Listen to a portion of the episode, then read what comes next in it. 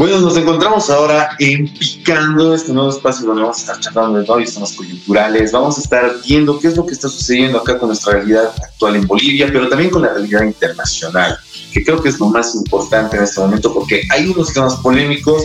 El mundo real se está sacudiendo en este momento y lo que nosotros ahora queremos ver es cómo podemos analizar toda esta coyuntura. Estamos con Sergio Ríos, eh, periodista de Pica, ha sido parte de la familia de Pica también. Muchas gracias por estar acá presente. Ya estoy seguro que va a ser una conversación muy amena. Gracias, José Luis. Feliz de estar aquí. Genial, Sergio, muy feliz igual de que estés acá. Muchas gracias por aceptar la invitación.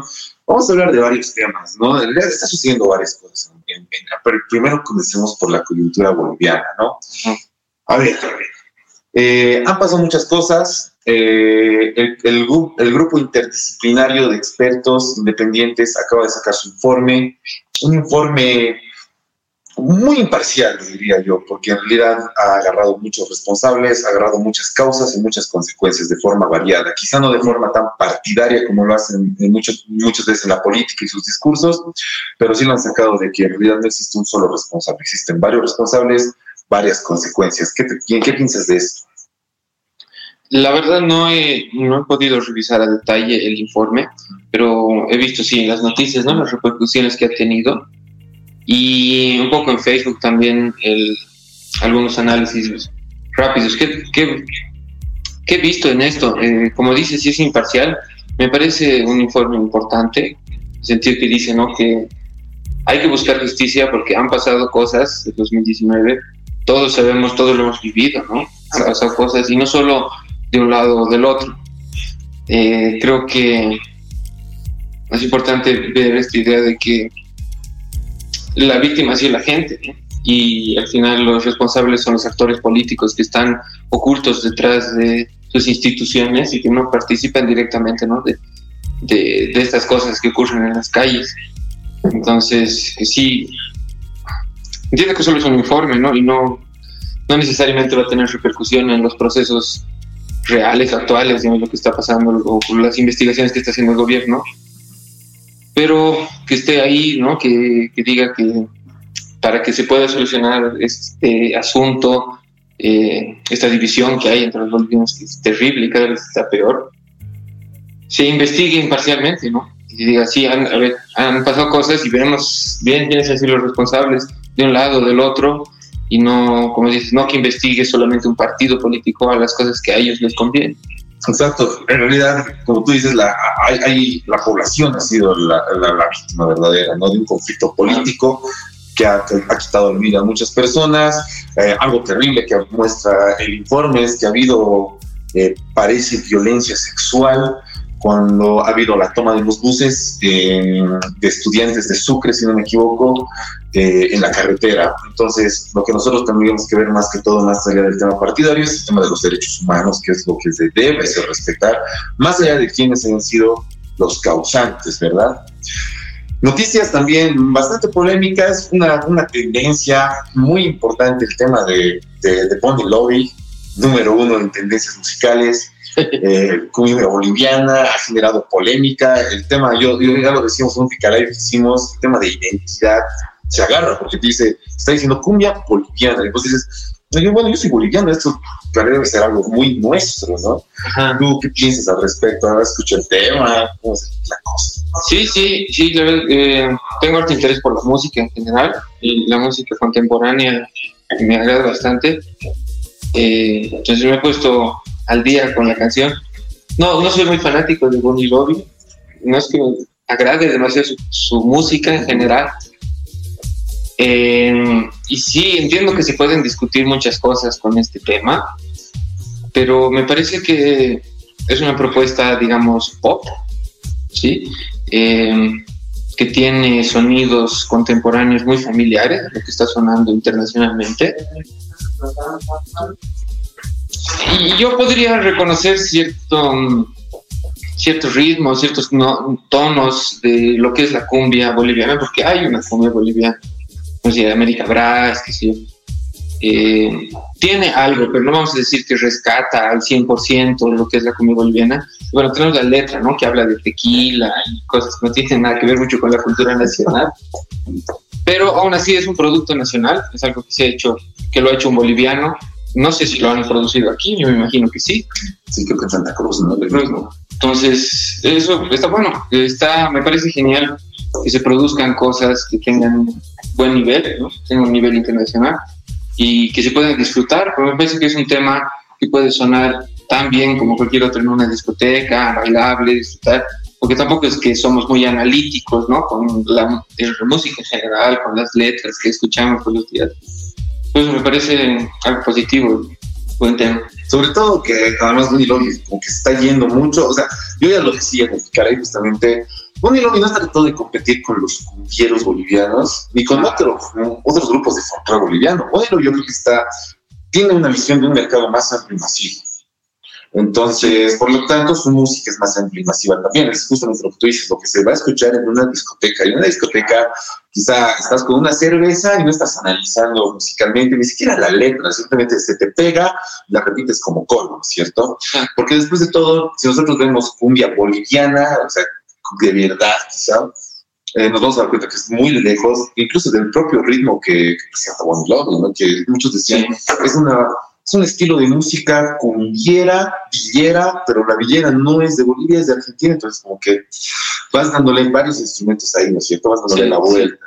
Yo creo que se ha vuelto conflictivo también porque la el tema de cumbia boliviana, ¿no? Esa de boliviano, entonces dices, pero esto no es boliviano, es boliviano. Claro. Hay un charango, dice, ¿no es cierto? Pero hay charango siempre en la mayoría de las cumbias bolivianas en general, ¿no? Yo creo que ahora es momento de pasar a un ámbito internacional. Dos noticias tristes, eh, dramáticas, lamentables también por la pérdida de vidas. Aproximadamente 1.300 vidas se han perdido en el sismo de una magnitud de 7.2 en Haití. Eh, bueno, en Haití suceden muchos sismos. El problema es que creo que no existe el presupuesto para crear una infraestructura o una organización con una infraestructura capaz de resistir estos sismos, ¿verdad? Sí, pues eh, es lo que vemos en Haití y ya casi se está volviendo cotidiano, ¿no? Hay un vacío de Estado y peor ahora que, que acaban de asesinar al presidente, ¿no? Hace unas semanas. Qué momento, ¿no? Eh, pero yo entiendo que la historia de Haití es complicada desde siempre, ¿no? Eh, si no estoy mal, es el primer país americano que consiguió la independencia de Europa, eh, fue una, un grupo de esclavos negros que se organizaron para crear un Estado. Por eso desde entonces las grandes potencias los, los han tenido ahí en línea, ¿no? Eh, como te digo, con bloqueos económicos, con sanciones, etcétera, etcétera, desde siempre. Entonces siempre ha sido un país muy conflictivo. Ahora la cosa es, ¿qué hacer ahora, no? ¿Qué, se puede hacer con Haití? Nos decían como pues se lo puedes rescatar internacionalmente o tal vez declararlo como estado, no sé, fallido y es muy complicado porque también hemos visto lo que pasa cuando otros países se meten, eh, seguramente ya vamos a hablar de ese tema, cuando intervienen en asuntos internacionales, cuando intervienen en otras culturas, en otros países, tampoco sale bien. Entonces, es un tema muy, muy complejo y la verdad es muy, lamentable lo que está pasando ahorita. No sé, ojalá se pueda encontrar pronto una solución internacional. Yo creo que sí necesitamos así como mundo. A ver, Haití la está pasando muy mal, necesitamos que se algo. En realidad la función de la ONU de cierta manera tendría que ir por esa ruta, pero claro, en realidad también estamos viendo un fracaso de la ONU, un fracaso de la cooperación internacional muy terrible con Haití. Y lo mismo pasa, como tú decías, con el tema de intervenciones, con el tema beligerante, con el tema del desestado. Está pasando ahora con Afganistán, que se ha dentro, pues, polémica, pero a nivel mundial, tanto de diferentes colectivos como de diferentes puntos de vista. Eh, si no me equivoco, tú, ah, bueno, en realidad Afganistán está más en el Oriente Próximo que en Oriente Medio, ¿verdad?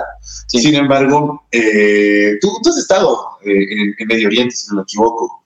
¿Tú cómo ves la realidad de Medio Oriente actualmente o de esa propia región que está arriba un poco más de Asia? Ajá. Eh, pues sí, yo he estado en, el Líbano, en que está más, más al otro lado, ¿no? Es un país más árabe. Entiendo que Afganistán es una realidad un poco diferente. Yo he estado allá, bueno, he sido Líbano y Egipto, he estado ahí el 2013, eh, cuando estaba todavía muy caliente el tema de, de la primavera árabe. Y cuando he ido a Egipto recién había, eh, había terminado, se había consumado un golpe de Estado y estaba medio revolucionado el país entonces. Eh, bueno, también he podido conocer a refugiados sirios estando ahí en Líbano, personas que ya habían escapado de la guerra civil, que ahora siguen en pie. Pero sí, eh, como te digo, entiendo que Afganistán es una realidad un poco diferente, están más al otro extremo, casi al lado de la India, en realidad son frontera con Pakistán, ¿no? Y nada, yo soy muy muy curioso de la historia, me gusta indagar en esas cosas. Justamente en Pica, mi trabajo era hacer los reportajes más históricos, más internacionales. Eh, y indagar un poco, ¿no? ¿Qué pasa en Afganistán? Entonces, que es la tercera potencia que intenta invadir Afganistán y se retira fracasando, completamente fracasada. el, destructor de imperios, por eso el resistente de imperios. Justamente, es un, caso muy interesante, como, como Vietnam incluso, ¿no? que igual resistió todos los, intentos de dominación que han podido. Afganistán ha sido Estados Unidos, ha sido la Unión Soviética y ha sido Gran Bretaña, el Imperio Británico, creo que en el siglo XIX que intentaron yo entiendo que esto se debe a, que es un país muy complejo. Empezamos con el hecho de que esta región eh, tiene una tiene muchas nacionalidades, muy diverso, pero en el siglo XIX los europeos cuando han decidido que podían dividirse el mundo han ido y han creado fronteras que no eran, no eran reales, digamos, no eran muy precisas. Afganistán es una de estas. Todos los países que están ahí, Afganistán, Turkmenistán, Uzbekistán, son, incluso Pakistán, ¿no? son fronteras completamente inventadas. Y en estas fronteras viven muchas, mucha diversidad de culturas, de etnias. Y justamente Afganistán entiendo que concentra 14 etnias diferentes y una de estas, son, que es la, dominante, está entre Afganistán y Pakistán y tienen mucho mm, como intercambio. Incluso dice que la, frontera entre Afganistán y Pakistán mm, no tiene nada de control, hay contrabando, pasa armamento y bueno, entonces no, es muy difícil cohesionar a todas estas culturas en una sola identidad nacional, es donde somos afganos, digamos sino que Afganistán es un invento inglés. Eh, después entiendo que el territorio es muy, muy complejo, es una zona, zona montañosa, está al comienzo de la, de la cordillera del Himalaya. Entonces, a los ejércitos les es muy difícil transportarse ¿no? de un lado a otro. Y los caminos, primero, son muy pocos y son, están en muy mal estado, entonces con bloquear un camino, una salida, un acceso, estás bloqueando todo el país completamente. Es un poco la, la, estrategia que han tenido los talibanes todo este tiempo, 20 años de guerra, ¿no? Sí. A, los, a los americanos, al punto que, o sea, no hay manera de, de dominar. Afganistán puede ser dominar Kabul, la ciudad, eh, la capital, ¿no? Claro, claro. Pero um, las etnias, las demás culturas Mm, van a seguir funcionando independientemente de las afueras. ¿no? Entiendo que tienen incluso una figura medio feudal, con señores de guerra que controlan grandes territorios y son ellos en realidad los que, digamos, dominan estas zonas. Es, es terrible esto de, Afganistán. Bueno, tiene mucho que ver, como tú dices, con el tema geográfico, mm. tiene que ver mucho también con los intereses geopolíticos, pero también tiene que mucho que ver teniendo en cuenta lo que ya es, los que ya están entrando al poder, que son otra vez regresando al poder, que son los talibanes, porque los talibanes tenían el poder en la década de 1990 de Afganistán, ellos controlaban Afganistán.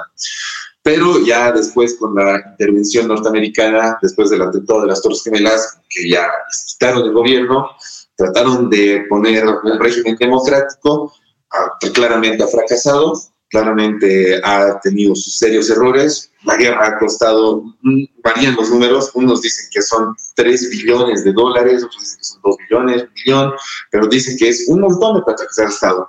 Pero además de eso, yo creo que va por un tema también de identidad cultural religioso, como es el Islam. En realidad, el Islam eh, se genera mucha intolerancia al Islam con estos con atentados terroristas, ¿no? pero en realidad el Islam es una religión hermosa, es una religión pacifista. Es una religión que eh, yo recuerdo había una persona que decía hay que hacer la diferencia entre islamistas e islámicos.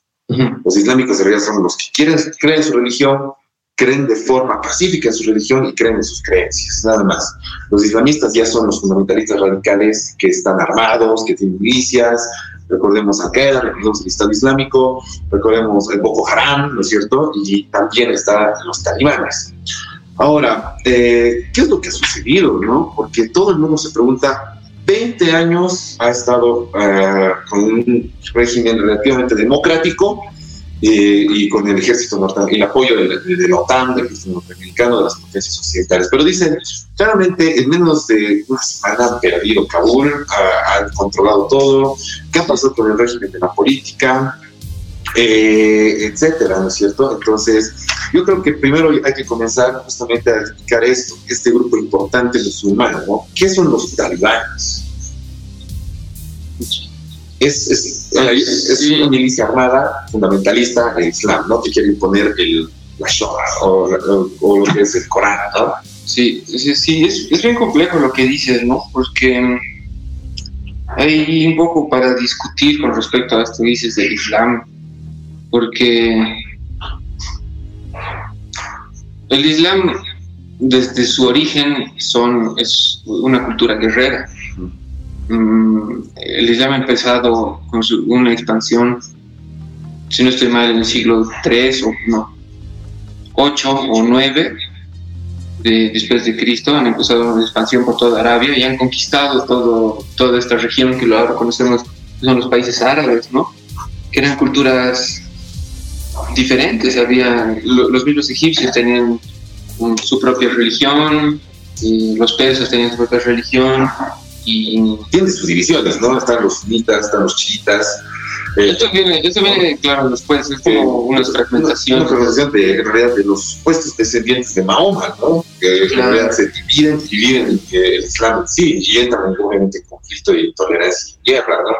Pero sí, o sea, no, no hay que olvidar que el Islam ha hecho desaparecer muchas de estas culturas, las culturas que existían ahí tradicionalmente.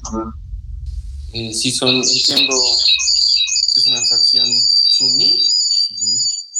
Suní, pero talibán en árabe significa estudiante o aprendiz. Estudiante, Y sí, justamente es este, este, esta milicia armada que si no estoy mal ha sido creada por la CIA, por los Estados Unidos, para combatir a, la Unión Soviética. Exacto, en realidad les han dicho que los han armado ellos. Claro. Y como, claro, era la Guerra Fría, que se estaban enfrentando contra la Unión Soviética, Estados Unidos tuvo la oportunidad de quitarle terreno a los rojos, ¿no es cierto? Claro. Pero mm, se entiende que desde, desde que aparecieron los la Unión Soviética en Afganistán había este deseo de querer ser un país islamista, ¿no? Porque el, el, gobierno instaurado por la Unión Soviética quería ser un gobierno laico, un gobierno ateo, digamos. Y ha sido casi culturalmente la gente ha dicho, no, no queremos esto y se han empezado a organizar, ¿no? Y luego han ido a buscar apoyo y han conseguido apoyo en Estados Unidos pero digamos que este grupo existía antes de eso, ¿no? Ellos no tenían la fuerza, el apoyo, pero sí existía, como dijiste, luego se hicieron del poder, eh, fueron, como si dominaron, no sé si dominaron, pero estuvieron al poder de Afganistán que cinco años, seis años. No es mucho, pero entiendo que en ese tiempo hicieron muchas cosas en contra de, de los derechos humanos sobre todo los derechos de las mujeres y de las minorías. y es lo que se tiene miedo ahora. Exacto. Eh, entra el gobierno, el nuevo gobierno eh, talibán, y dice, nosotros vamos a tener tolerancia, dice, ¿no es cierto? Vamos a, vamos a tener más libertades, sobre todo hacia las mujeres, dice, ¿no? Las mujeres eh, van a tener, pueden, pueden trabajar porque antes no podían, las mujeres tienen que estar en su casa, no pueden trabajar, y como tú dices, no, no tienen ni siquiera derecho a la educación, ¿no? Ahora dicen, vamos a ser tolerantes, vamos a ser más abiertos, sin embargo, lo que muestran la mayoría de los reportajes es que, que con la ponencia de la tolerancia, en realidad están castigando a muchas mujeres, están ejecutando a, muchas, a otras detractoras. Y eso es lo que creo está más preocupando ahora, que en realidad, aunque ha habido claramente un fracaso del proyecto occidental y del proyecto de las potencias sobre Afganistán, muy claro fracaso, claro fracaso de la democracia, claro fracaso de las potencias económicas, lo que creo que también, pero sí decían muchos reportajes, decían, pero aún así nuestra forma de vida había cambiado. Teníamos derechos humanos, teníamos libertades, estaba un proyecto de globalización y otra vez llega y dice, hemos retrocedido otra vez. ¿No es cierto? Otra vez impone la ley radical. Curiosamente, esto de la idea de imponer un Estado islamista es, bien común en los grupos en los grupos musulmanes radicales, ¿no? Está el Estado Islámico en realidad en Siria, en Libia en, eh, y en Irak querían poner en ese terreno su Estado Islámico. Creo que esta idea surge bastante desde, un dato muy importante desde la revolución iraní, ¿no es cierto?, de la Ayatollah Khomeini. Sí. Ganan ellos y en realidad se vuelven prácticamente los principales inversores internacionales de grupos islamistas alrededor del mundo, ¿no? Y es algo que sí continúa, creo, ¿no? Continúa hasta el día de hoy buscando, hay grupos que siguen buscando terreno para imponer la ley islámica, ¿no? Y, claro, entonces es, es, una zona muy conflictiva. Esperemos que en los próximos días los, las potencias occidentales tengan una idea de qué va a pasar, porque en realidad están ellos en el ojo del mundo, ¿no? Están ellos eh, viendo, siendo juzgados por sus políticas, porque literal los detractores de Estados Unidos dicen, ¿qué han hecho estos 20 años? Ah, hay, unos periodistas que dicen, ha sido una ficción, tú veías soldados sin armamento que tenían que proteger Kabul, tú veías que había, no había nada de democracia aún así, había corrupción en los nuevos gobiernos que han instalado en Estados Unidos. Entonces, bueno, habría que ver qué es lo que tendríamos que esperar más con las próximas noticias, ¿no? Bueno, sí, eso es lo que te decía, perdón, eh, es, yo creo que hay como que esta disonancia un poco, trae un cacho conflicto y opaca quizás lo que podría ser de, de fondo, lo que podríamos ver, ¿no? Que es, em, son culturas tradicionales que están recuperando lo que es suyo, ¿no?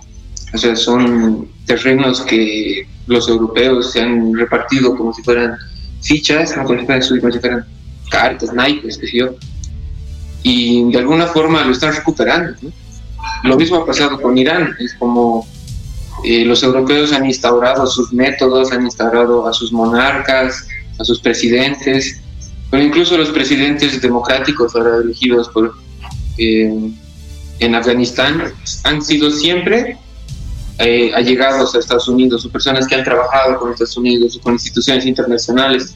El mismo presidente actual, el que ha huido, era antes, trabajaba para el Banco Mundial, etcétera. Entonces, se podría decir, ¿no? Que en realidad son, son estas, estas naciones originarias, estas etnias originarias de estos lugares que están recuperando lo que les pertenece, pero lo están haciendo con métodos medio complejos, ¿no? O sea, también están rechazando la democracia, los derechos humanos, cosas que también son occidentales. Entonces es un poco complejo no podría apoyar a los talibanes si no fuera que, que van a coartar tantos derechos, ¿no? Que van a perseguir incluso. Y además que es un grupo que no representa tampoco a la mayoría de Afganistán.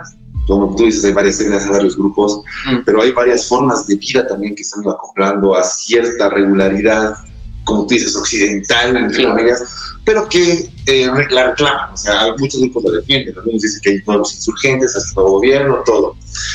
Eh, es muy importante tener el ojo en cuenta, ¿no? O sea, tener el ojo, la mira sobre lo que está, va a pasar en Afganistán. Es ahorita un tema de que va a determinar la política internacional, yo creo. Eh, el mensaje del primer ministro inglés, el mensaje de, de, la, eh, de, bueno, de las autoridades de Alemania, de Francia, el, la propia posición política y reputación de John Biden, ¿no es cierto?, el presidente de Estados Unidos, que está como que no me voy a retirar, pero he fracasado, pero no quiero mostrar mi fracaso, ¿cierto? En realidad, lo que Joe Biden dijo prácticamente está culpando a las autoridades sudananas. Dice, ¿por qué tenemos que luchar nosotros si los afganos no están luchando por su país? Y tú dices, ¿qué? O sea, pero es que todos tenemos que ver las condiciones también que se están eh, comenzando a tomar. Y sobre todo, lo que más nos interesa ahora, los derechos humanos, ¿no? Así de fácil. Bueno, es así de complejo, así de complejo. sí. Bueno, Sergio, ha sido realmente un placer estar contigo en esta, en esta charla, en nuestra primera edición de Picando, donde estamos picando ciertas cosas, ciertos temas de la realidad, y ha sido una charla demasiado, demasiado amena, nos ha dado mucha información, muchos aspectos que nosotros necesitamos para ir viendo qué va a pasar y tratar de tener ese criterio para saber qué está sucediendo actualmente. Ha sido todo un placer, Sergio. Y esto, bueno, eh, ya nos despedimos con este picando. Esperemos que les haya gustado a todas y todos. Ya nos tenemos que ir, pero vamos a seguir subiendo más contenido a nuestra página de Pica Bolivia. Escúchenos ahí, véanos y ya saben, atentos a todas las noticias.